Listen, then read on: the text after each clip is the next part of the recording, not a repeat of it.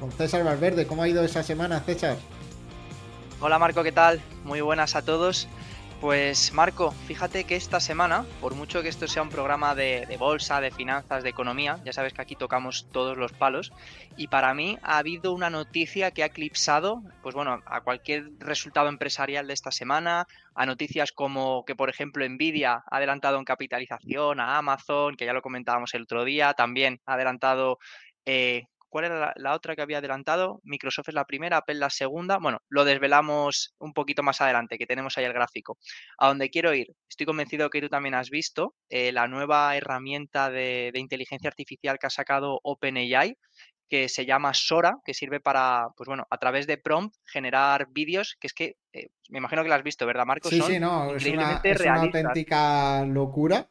De hecho, es que la realidad es que se ve mejor el vídeo que algunos creadores de imágenes con inteligencia artificial. No sé si te acuerdas tú ese primer vídeo que veíamos el año pasado de generación de vídeo a través de texto, que era Will Smith comiendo como unos espaguetis súper raros, eh, que daba mucho miedo el vídeo que decías, bueno, si todavía van por aquí, esto le quedan años y años de mejora hasta refinar todo esto. Pues bueno, no ha pasado ni un año y, quien tenga curiosidad, que busque Sora, inteligencia artificial y que vea lo que es capaz de hacer, porque es que parece totalmente real lo que creas. Y si ya te vas a diseños 3D, eh, parecen tramas de películas de animación perfectamente hechas.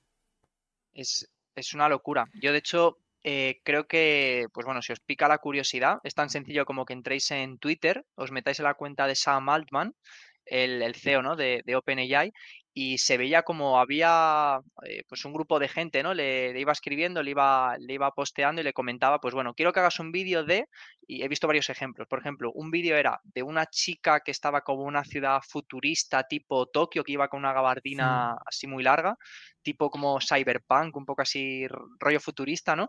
Y es que se, o sea, el modo que tenía de, andar, eh, bueno, directamente todo el entorno, es que era súper, súper fluido era realista, pues prácticamente parecía que estaba, pues eso, grabado con una cámara de vídeo. Y, bueno, es que ejemplos hay muchos. Creo que también ha sido bastante famoso, bueno, por las pocas horas ¿no? que, lleva, que lleva online esto funcionando. Eh, un vídeo también de dos, eh, creo que eran leones que estaban en la, o, dos perros, no recuerdo ahora mismo. Si eran, si eran perros tenían mucho pelo, tipo león, que estaban jugando en la nieve, como dándose caricias. Y es que las expresiones faciales que tenían es que, me, vamos, me han dejado pues con la boca abierta. Eh, de hecho, no sé si te acordarás también, Marco, es que hace no tanto, acuérdate cuando empezamos a, a juguetear con la herramienta de Dalí, que ya lo comentamos por aquí, eh, esas fotos que la gente pedía, por ejemplo, Jesucristo sacando una pizza del horno, Jesucristo en un bosque de cactus, Jesucristo no sé qué, y ya, pues te indicaba hacia dónde iba a ir esto, pero es que eso yo creo que fue hace un año como mucho, ¿no? Igual estoy confundido, pero no fue hace tanto, ¿verdad, Marco? Sí, sí, no, totalmente. Si es que el, el avance, cuando, de hecho yo ya estaba en un modo en el que creía que la inteligencia artificial tampoco me podía sorprender mucho en cuanto al tema de generación de contenido y demás, pero es que ha vuelto una nueva oleada de mejoras que, se están produciendo y es que son auténticas locuras. Es que lo, que se ve en, en, el tema de vídeos, ha comentado el de los leones, hay otro de un perro también como andando por el borde de un balcón, que parece un gato, es como, un perro con actitud de gato, en la realidad. Eh, también hay uno que se ven como unos mamuts andando por la nieve, que se levanta un montón de polvo de la nieve, eso parece un poco más fake, mm. parece un poco más falso, pero, pero la realidad es que te, quedas flipando. Dices, eh, creo que la longitud de los vídeos es de hasta 60 segundos, pero yo digo, creo que podrían ser más largos si quisieran, que será una limitación puesta adrede para que no se para que no se extienda más de la cuenta. Y tú imagínate cre empezar a crear escenas de, de películas a través de esto. Mm, parece bastante sencillo. Si ya hemos pasado como por esas ideas de negocio que había al principio de la creación de las inteligencias artificiales, lo primero de crear tramas de texto a través de ChatGPT y luego trasladar esas tramas de texto a imagen y hacer, por ejemplo, cuentos para niños y colgarlos en Amazon e intentar monetizar esto. También están los vídeos de YouTube con vídeos creados directamente con con textos generados por inteligencia artificial, hablados por una voz generada por inteligencia artificial y con una serie de imágenes que eran generadas también con inteligencia artificial, pero que acompañaban al vídeo. Y sí que es verdad, pues que estas imágenes pues un poco seguían el hilo del vídeo, pero tampoco aportaban mucho, ¿no? Era como ver una, una, presentación un poco impersonal que no aportaba mucho. Mm. Pero si ahora eres capaz de generar vídeos, es que ya estoy viendo los canales para niños pequeños con una serie de animación hecha por YouTube para YouTube directamente con esto, sin necesidad de tener un equipo de, diseñadores, ni dibujantes, ni nada. Lo único que necesitas es saber, tener claro cómo funciona la inteligencia artificial que te cree tus personajes para, para tu ficción y a partir de ahí ir creando tramas. Yo creo que hoy, cuando se han levantado los CEOs ¿no? de, de, Netflix, de HBO, de la Paramount, ya han visto esto, yo creo que, se han echado a temblar y, y, el CEO de, de, Nvidia, de AMD y demás, cuando ha visto esto, eh, posiblemente bueno, o todo lo contrario, para ¿eh? comer, ¿eh? O todo lo contrario, los CEOs de las productoras de cine, de Disney, por ejemplo, han dicho, bueno, pues 7.000 personas que van a la calle pasado mañana, ¿no? Con que tengamos a cuatro o cinco ingenieros que tengan clara, claro cómo funciona la inteligencia artificial, vamos, que chutamos. Sí, pero ahora también hay que tener en cuenta, ¿eh? Quien tenga un buen servidor y sepa manejar bien la herramienta, te puede superar a una empresa de estas de streaming, a un Rakuten o, o sea, bueno, eh, estoy, estoy siendo completamente, pues queda mucho, ¿no? Todavía para eso, pero, pero bueno, queda mucho y quizá no quede tanto, ¿eh? O sea que, que bueno, yo creo que se abre un abanico de posibilidades muy interesante y creo que tiene mucho sentido que Sam Altman pues justo haya decidido sacar la herramienta pues en las últimas horas. Y es que la semana pasada creo que no lo comentamos eh, teníamos mucho de lo que hablar pero pero era una noticia también bastante relevante dijo que él quería pues bueno está buscando otra nueva ronda de financiación y ni más, ni, más ni menos eh, se estima o lo que él considera que ahora mismo habría que inyectar a la plataforma pues para que se puedan seguir desarrollando al ritmo que él quiere era de un, un trillón americano Repito, un trillón americano. En, números españoles, un billón con B. Exacto. Así que, bueno, ya, ya de incluso ya hay empresarios, bueno, empresarios y, países, ¿no? Comentaban que uno de los más interesados quizá pues era el gobierno de, Arabia Saudí, que tiene pues dinero por castigo, ¿no? Y, bueno, otros muchos gobiernos que también pues estaban interesados y seguro que muchas empresas privadas también quieren aportar su granito de arena porque esto ahora mismo es el, pues, no sé, la, lámpara de los deseos, ¿no? Eh, creo que, que, ahora mismo todo va a girar en torno a esto de inteligencia artificial y, bueno, es que con lo que hemos visto las últimas horas, es que, en fin, eh, el, futuro ya está aquí. Sí, lo que sí veo yo, César, también es que esto puede crear un embudo de, capacidad de los procesadores ahora mismo, porque no es lo mismo eh, generar imágenes que generar vídeo. Un vídeo son 25 imágenes por segundo, es muchísimo contenido creado, muchísimo procesamiento y no sé hasta qué punto em, hay, hay, equipo preparado para eh, sacar eso al público, ¿no? Igual que está ChatGPT, que lo puede utilizar cualquier persona de manera gratuita, pues esta herramienta de vídeo es imposible, yo creo, que sea de manera gratuita. No sé cómo monetizarán esto para que que fuera gratuito, pero, pero creo que tardará. Yo creo que tardará y que si se vende eh, será como una herramienta profesional y, que costará bastante dinero y lo que puedas hacer gratuito será una prueba de, tantos créditos, pero yo lo veo complicado que esta parte eh, vaya a salir pública de manera gratuita. De hecho, yo creo que va a ser bastante cara. Y el, otro día no presentó Nvidia unos chips, no me acuerdo bien qué presentó, pero vamos a ver en, los próximos años el desarrollo de software va a ser brutal y no solo Nvidia, AMD y los eh, actuales em, eh, las actuales empresas de microprocesadores eh, que hay son las que van a destacar. Seguro que salen empresas nuevas, proyectos nuevos, cosas revolucionarias que, vamos, hay que estar atentos para invertir. Y, si te parece, ya por dar la última pincelada con este tema y saltamos al siguiente, yo creo que también quizás abre lo que tú dices, ¿no? Esa capacidad de computación que ahora mismo no existe, pero también hay empresas como, hablábamos de IBM, por ejemplo, con el tema de los superordenadores eh, eh, cuánticos, ¿no? Que también se están ahora mismo desarrollando, que quizás, no sé, esto ya es eh, mirar en una bola de cristal, ¿no? Pero, pero bueno, es que cuando tengamos esa tecnología, si la podemos también aunar, ¿no? Con esa nueva tecnología también, valga la redundancia, de, de toda esta parte de inteligencia artificial asociada a vídeo y demás, es que, no sé, el, futuro de aquí a, dentro de cinco años, Marco, yo ya es que me espero cualquier cosa. O sea, es que los avances van tan, tan rápido en este campo, sobre todo, que, da miedo, ¿no? Pero bueno. Bueno, si hay algo claro, y, creo que esto lo resume todo, es que mm. es un sector para, estar posicionado en bolsa, ¿no? Para estar comprado a través de un ETF. Eh, si sale una empresa nueva, echarle un ojo bien, meter posiciones pequeñitas, si vemos que hacen algo interesante. Eh, sin volvernos locos, por, no con la idea de dar el pelotazo de nuestra vida, pero lo que sí parece claro es que el liderazgo de empresas como como Microsoft o como Google, ¿no? Que, ahora ya le ha cambiado el nombre a su inteligencia artificial y, le llama Gemini y ha hecho una nueva eh, publicación que no he tenido tiempo de leerlo, pero parece que es una mejora muy sustancial de su inteligencia artificial que deja un poco por los suelos lo que hace ahora mismo ChatGPT 4.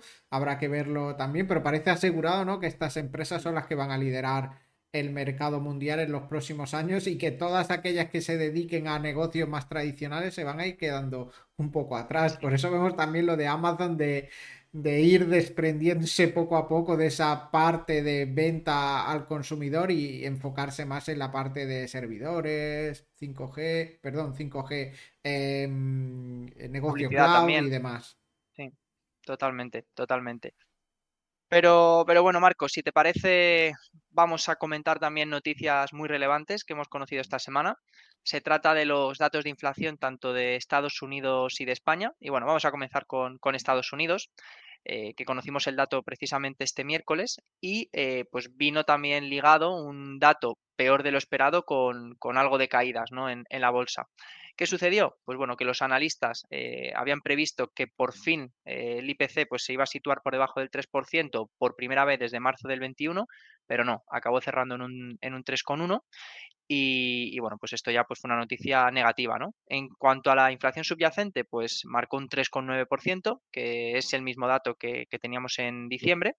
Y también, pues por comentar, eh, hoy he, ido a mirar también las probabilidades, ¿no? Que da la herramienta que nos gusta, que nos gusta comentar por aquí, la de CME Watch Tool, para ver en qué porcentaje eh, o qué posibilidades hay de que, de que la Fed baje tipos en la reunión del mes que viene. Y a día de hoy eh, existe un 91,5% de, de posibilidades de que los tipos se queden como, como, como están ahora mismo, ¿no?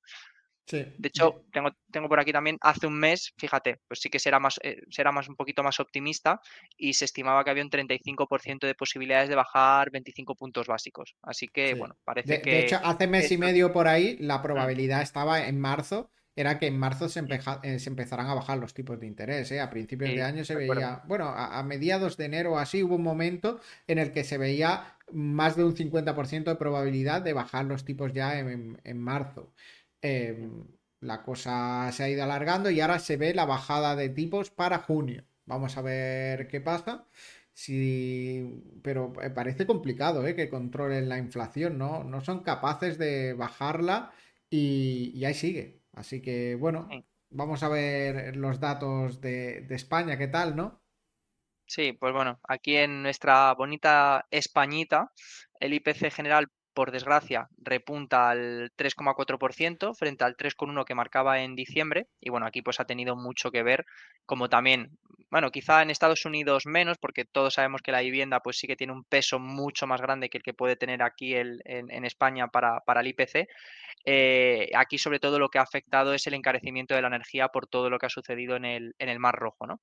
¿Qué parte positiva tenemos aquí? Pues bueno, que la subyacente, si excluimos esos alimentos frescos y la energía, pues se moderó al 3,6 frente al 3,8% del mes anterior. Aunque bueno, aquí también creo que un dato un tanto negativo, entre comillas, y es que teniendo en cuenta que el IPC general ha repuntado al 3,4%, eh, estamos viendo que la situación en el Mar Rojo ni mucho menos ha mejorado y también la huelga que está habiendo de, transportistas y de agricultores por toda Europa, pues evidentemente que esto va a hacer que se encarezca el precio de, pues, pues de todo, ¿no? Al fin y al cabo, de, todo lo que necesite un transporte del punto A al punto B y, por supuesto, pues esos bienes frescos, frutas, verduras, hortalizas, cereales y, y cualquier cosa que nos llevemos a la boca. O sea, no hay, que ser adivinos, tiene pinta de que será mayor la de febrero que la de, que la de enero.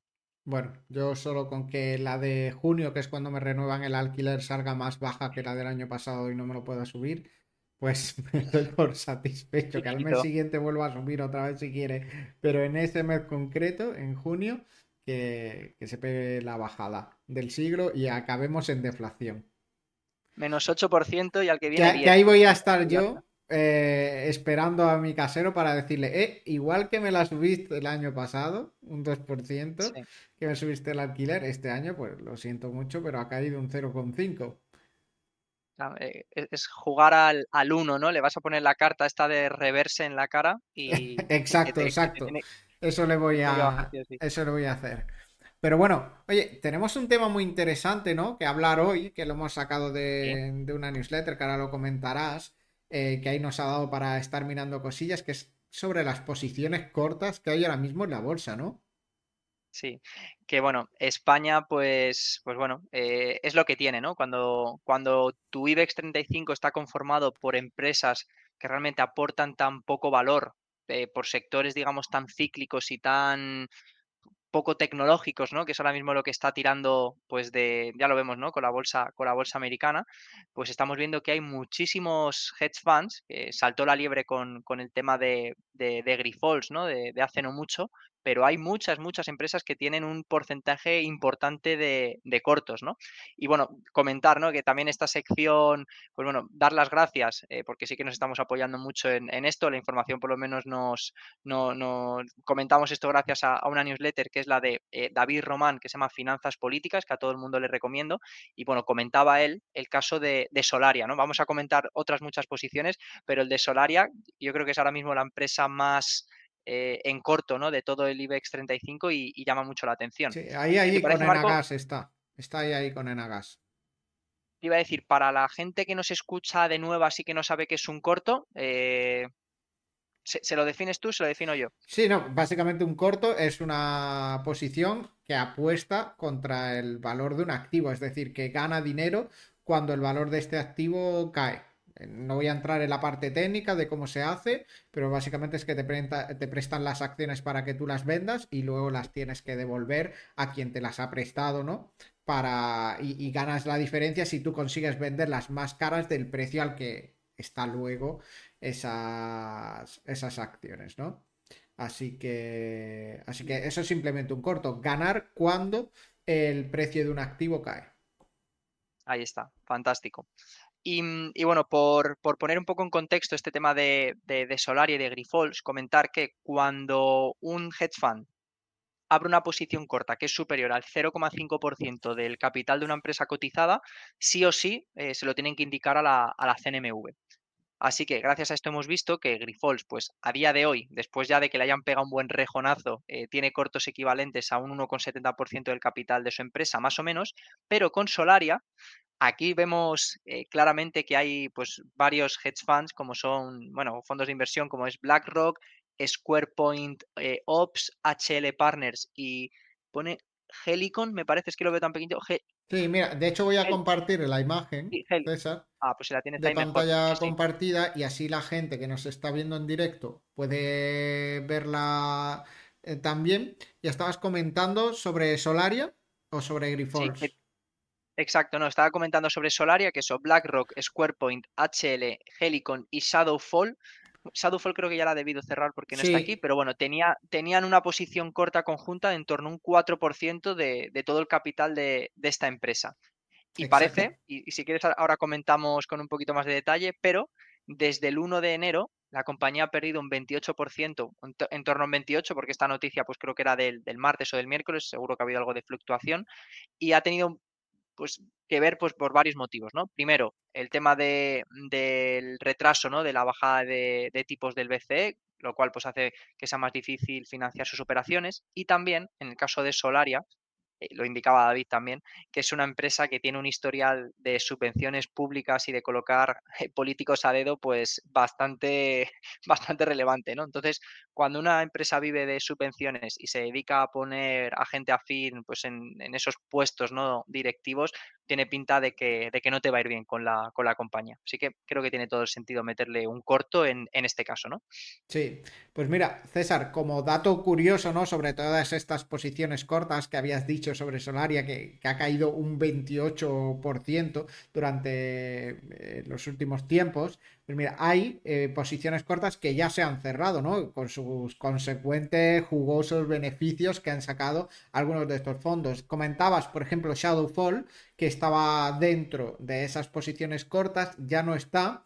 Y, ahora mismo, eh, pues cerró el día 8 de febrero y cerró un 0,42% del capital total de la empresa que tenían cortos. Pues imaginad la cantidad enorme de dinero que puede haber eh, ganado. No sé cuál es realmente la capitalización de, de Solaria, pero en función de la capitalización, pues hacéis la cuenta rápida, un 0,5%, lo dividís entre las acciones y os van a salir seguro más de 100 millones de euros ganados con ese corto, porque con una caída del 28% puede ser brutal. Otras posiciones cortas que se cerraron reci recientemente, pues AHL cerró una también el día 13 de febrero, antes de ayer. Eh, estamos grabando esto el viernes 16 de febrero, pues eh, hace dos días se cerró eh, antes de justo de San Valentín, pues dijeron, vamos a cerrar estas posiciones que tenemos aquí ganando bastante dinero y vamos a, a, irnos de cena con nuestra pareja a celebrarlo.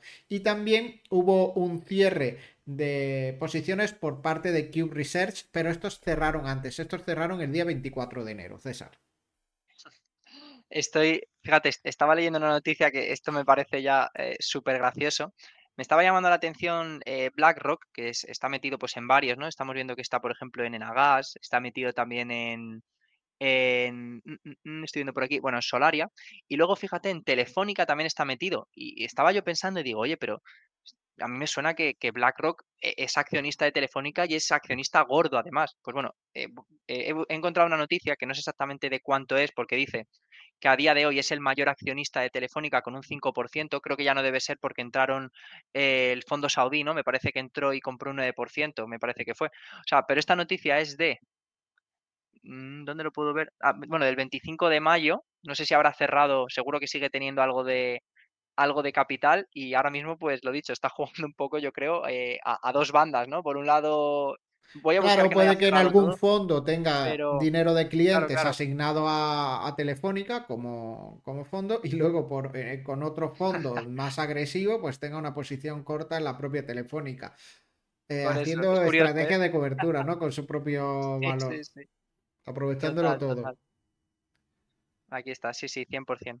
De hecho, sí, mira, Sánchez fuerza una cita con el CEO de BlackRock para calmarle sobre Telefónica. Esto es de, del 16 de enero, o sea, está claro que, sí, del 16 de enero, o sea, que está claro que BlackRock sigue teniendo capital en, en Telefónica y que, bueno, mientras tanto está haciendo malabarismos, ¿no? Para hacer esas coberturas. Claro, de hecho, se- eh, BlackRock cerró una posición corta por valor del 0,56% del capital de Telefónica. Bueno, no, no, no la cerró, no la cerró, me estoy liando. No la cerró, la, la, la tenía abierta todavía a día 9 de, de febrero, es decir, que sigue con esa posición corta abierta. También te digo, eh, sin, sin verlo ahora mismo, o sea, me voy a tirar un triple y luego ya, eh, como esto lo, lo ponemos en directo, lo podéis buscar con más tiempo. Yo creo que de las 35 empresas del IBEX, BlackRock debe estar, debe tener capital importante mm, en 34 de las 35 o, o te diría que en las 35. O Sí, no, pero al, al ¿dónde final no es... tiene dinero BlackRock metido? Es que Sí, no, pero al final es lógico porque Sí, eh, si hombre, es tienes un indexado, por mundo, ejemplo, claro. del. IBEX, pues ya tienes ahí capital de clientes asignado Mm. Como tal. Sí. Estoy mirando a ver si lo veo. Mira, eh, una, una noticia del 17 de enero del diario, la primera que ha salido. El gigante BlackRock participará en 20 de las 35 compañías del IBEX con el desembarco de Naturgy. Bueno, me, me he confundido en 15, pero, pero bueno, ahí queda, es, es importante ese dato, ¿no? Como Larry Fink, pues tiene más, tiene más poder que, que Pedro Sánchez ahora mismo en, en, en, España, vamos, sin lugar a dudas. Sí, sí, sí, no, y, ya está. Y lo curioso es eso, ¿no? Que, que, aparte de tener posiciones largas, pues tiene también cortas. Y lo que comentabas antes, pues eso, Enagas también es una, una empresa dentro del IBEX que tiene bastantes posiciones cortas y que veamos estas posiciones cortas no quiere decir que no haya más. De hecho, estas son las que se ven, no son como el pico del iceberg, pero puede haber, haber muchos fondos que tengan posiciones cortas más pequeñitas, que sean menos del 0,5% del capital, claro. y eso no aparece reflejado como tal. Eso es, sí, sí, 100%.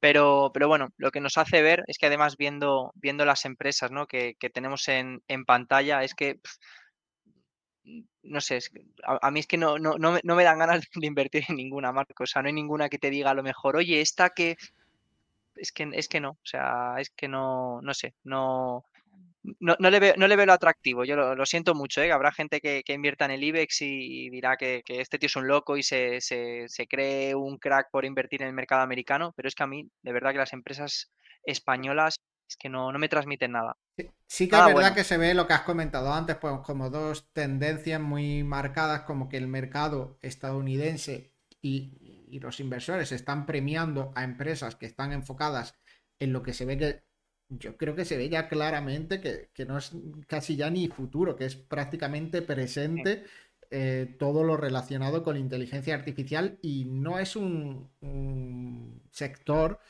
enfocado a, vale, pues es que, es que, esto lo utiliza la gente para entretenerse, pero realmente no tiene una aplicación empresarial. No, no, es que tiene una aplicación empresarial eh, total. De hecho, nosotros estamos usando últimamente una inteligencia artificial para editar los vídeos del podcast y subirlos automáticamente a redes sociales y es increíble lo que hace.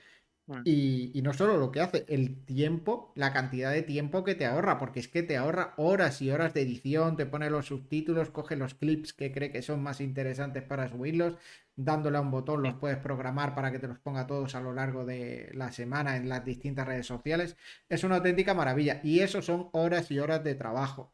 Y igual que esto, pues todo lo que hemos comentado y las nuevas vías de negocio, ¿no? Dicen que la inteligencia artificial, que se va a acabar con muchos trabajos, bueno, y la, y la de trabajo que va a crear, a crear, ¿no? Todas estas ideas de negocio, de crear eh, tú mismo un, un cómic con en inteligencia artificial y, y, subirlo a Amazon y venderlo o, o crear otra serie de contenidos e intentar monetizarlos de algún modo me parece increíble y, y, que nunca ha sido tan fácil como el tener algo con lo que, con lo que emprender, ¿no?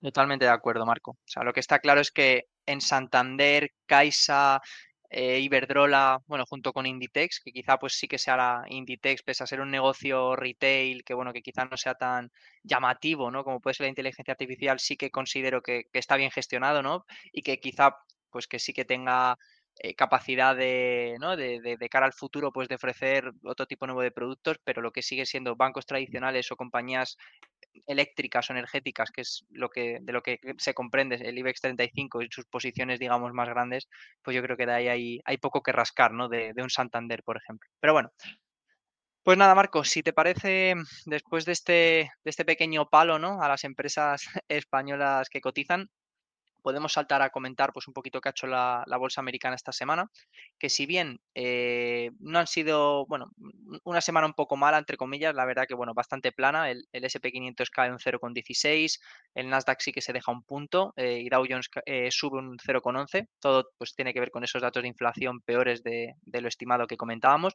pero cuando hacemos eh, un poco de foco ¿no? en, en, en, lo que es el, el, último mes de cada uno de estos índices, pues la cosa cambia mucho. ¿no? El SP en el último mes gana un 5,31, Nasdaq 5,47 y Dow Jones un 3,58.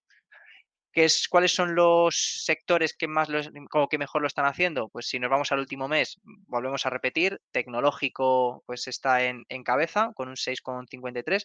Me sorprende el financiero, que aparece en segunda posición con un 6,32. Yo creo que también muy castigado eh, hará cosa como de... Bueno, estaba pensando en, en, en, los bancos regionales que también sufrieron un, un duro revés, pero... Pero los resultados están siendo buenos, los resultados de la banca y con los tipos de interés alargándose ese, ese tiempo que parece que van a estar altos, pues mm. vamos, viviendo en la abundancia. Todos presentando, los bancos españoles presentando sus beneficios récords de, la historia, ¿eh? no, no récord de, la última década, sino récord de la historia. Así que para los bancos ahora mismo se la, como se dice, se la están gozando en, en la bolsa.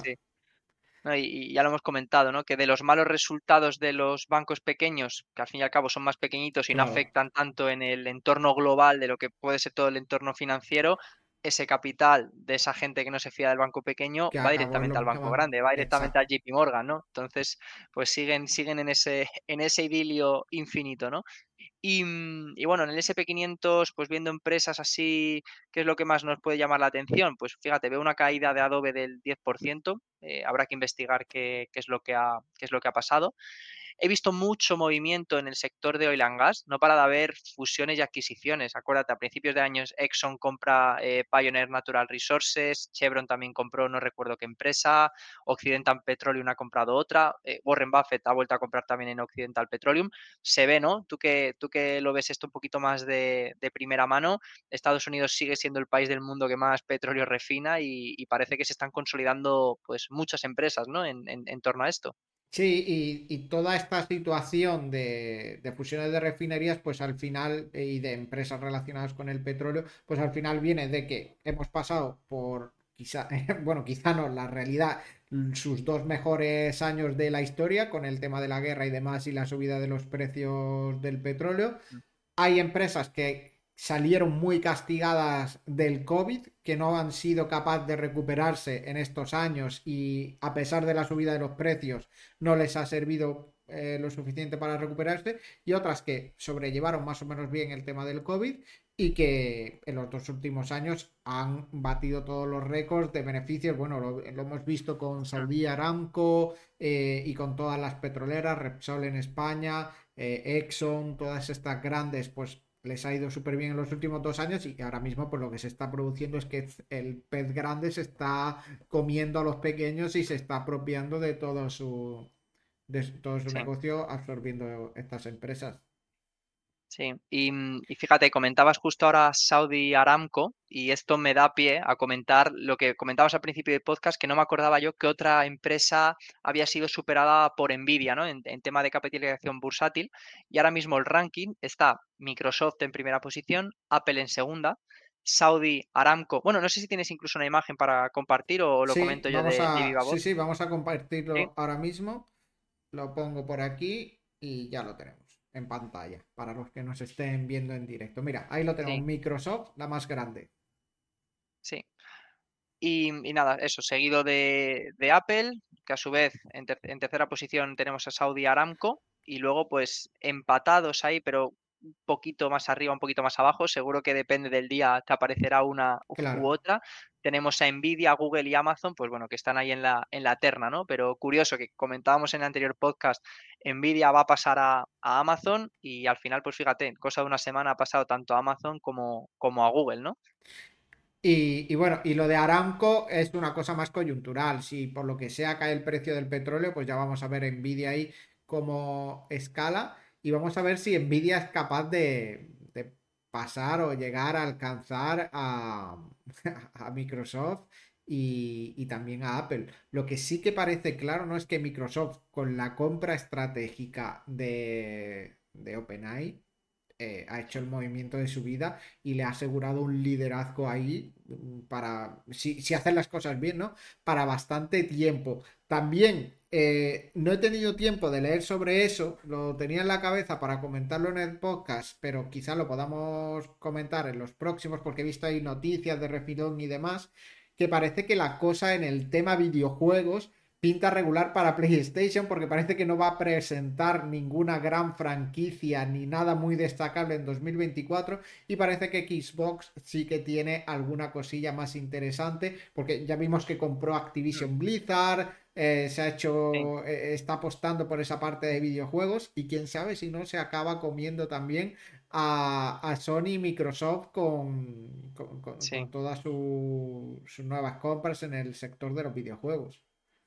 Fíjate, leí algo también relacionado con esto. Eh, claro, Microsoft tiene algunos activos que no comparte, digamos, o sea, perdón, eh, Xbox, ¿no? Tiene alguna, algunas franquicias que no comparte con, otro tipo de, plataformas, ¿no? Por ejemplo, en Sony pues tenemos el Call of Duty, ¿no? Que el Call of Duty pues no se vende eh, para Xbox, creo, igual me estoy, estoy confundido. X, Xbox, por ejemplo, tiene el Halo que no se vende pues para PlayStation, ¿no? Por, por poner algún ejemplo. Y comentaban que desde Xbox que estaban pensando, digamos, en liberalizar esos videojuegos a todas las plataformas porque el objetivo es eh, o bien sacar una suscripción, digamos, mensual tipo Netflix con un catálogo de videojuegos como el que tiene PlayStation Network, que yo estoy suscrito y la verdad que es una auténtica maravilla. Quieren hacer algo similar, pero con, pues, con más videojuegos y con más usuarios.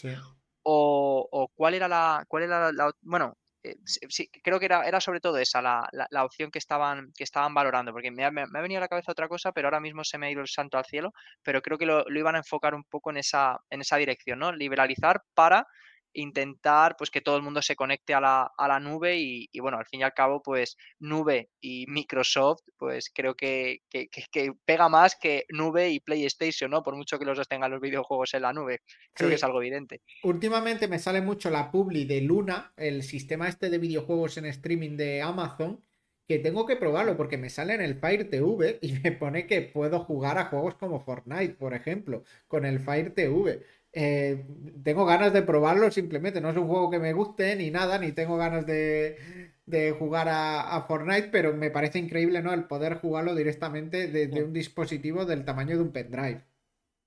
Hay que probarlo. Sí, sí, total. A ver si te vas a hacer ahora niño rata a esta altura. No creo, no creo, no creo, la verdad. Pero eh, al menos instalarlo y ver si se puede poner, porque no tengo ni mando para, para conectarlo a eso. No sé con qué mando se podría conectar. Supongo que con cualquier mando Bluetooth que se pueda conectar a. El de la tele. Sí, no, pues seguramente, seguramente puedas hacerlo con el mando de la tele, puedas hacer algo eh, con el propio mando del Fire TV, pero, pero me parece curioso, ¿eh? Y, lo estoy viendo últimamente por muchos sitios, lo de Luna de Amazon. Igual lo quieren potenciar, lo que les falta seguramente es catálogo, ¿no? Catálogo de videojuegos. Pero, sí. Sí, si funciona, pues con el Fire Stick este te meten un mando que a ellos les cuesta 10 dólares o 5 dólares y con que te acabes comprando dos juegos por 10 dólares dentro de la plataforma, pues ya lo tienes, ya lo tienen amortizado, ¿no? Quizás sea la siguiente. Hombre, yo creo que, igual que igual que te iba a decir, Google tiene parte de videojuegos, em, este, Microsoft tiene parte de videojuegos, o sea, yo creo que Netflix también ha sacado su catálogo de videojuegos, yo creo que tiene sentido, ¿no? Que Amazon también, eh, pues, pues vaya por esa vía, ¿no? O sea, que, quién sabe, igual tiene razón y empiezan a potenciar esa, esa parte. Y, Marco, yo creo que ya prácticamente nos podemos despedir, no sin antes pues, comentar, eh, vamos a hablar de criptomonedas, yo creo que hay que focalizar hoy, otro día más, Bitcoin. Eh, ha subido un 18% este año, ha subido o subió el año pasado un 160%, ha superado los 50.000 dólares por token y, bueno, es que si vemos lo que ha hecho en la última semana, pues sube casi un 10%. En el último mes se aprecia pues un 19,90%. Pero es que el resto de criptos o sea, le, siguen bastante a la zaga, ¿no? Ethereum en, los últimos 7 días sube un 11%, BNB 10,92%, Ripple un 7%, Cardano un 8%. O sea, eh, estamos en la edad dorada y a mí ya es que me, me, da mucho miedo. El otro día me volvió a escribir un amigo que, igual tiene, imagínate, tiene metido 10 dólares en Bitcoin, 10 en Ripple y 10 en Cardano. Oye, tío, ¿qué harías con esto? ¿Crees que va a subir? ¿Crees que no?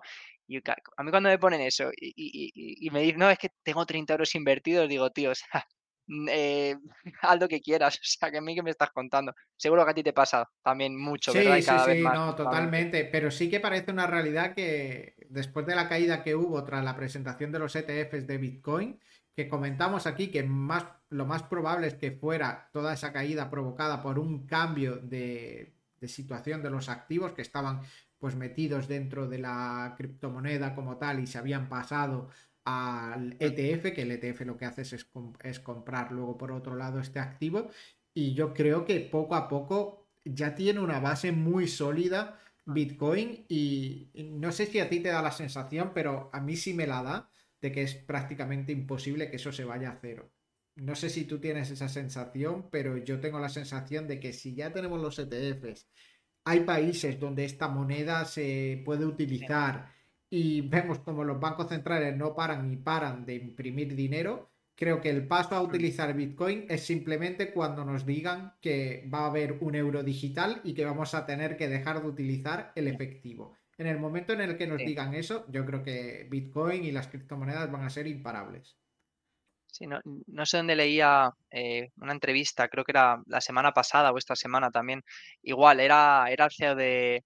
No, no sé si era el de JP Morgan, no sé si era Jamie Dimon o a Larry Fink, que era uno de los dos, pero dejaba que era algo así como que tenía una bomba preparada. eh, o sea, el tipo no se mojaba, pero dejaba caer que iba a hacer algo con el tema de Bitcoin. Y esto, vuelvo a repetir, me parece muy gracioso porque aquí, que- ya pues llevamos un tiempo haciendo podcast, por un tiempo hablo de, de ya dos, tres añitos, eh, acuérdate que al principio cómo era la recepción, ¿no? Por parte de, pues, de estos CEOs un Sí, poco sí, jurásicos, totalmente ¿no? Con el tema de las criptomonedas que lo odiaban a morir, eh, Bitcoin es scam, esto es una, una absoluta mierda, esto no sirve para nada. Y ahora están, vamos, le- les, falta tiempo para seguir sacando ETFs, eh, metiendo cada vez más mm, parte de tesorería en, en esa, en, en compras directamente de Bitcoin.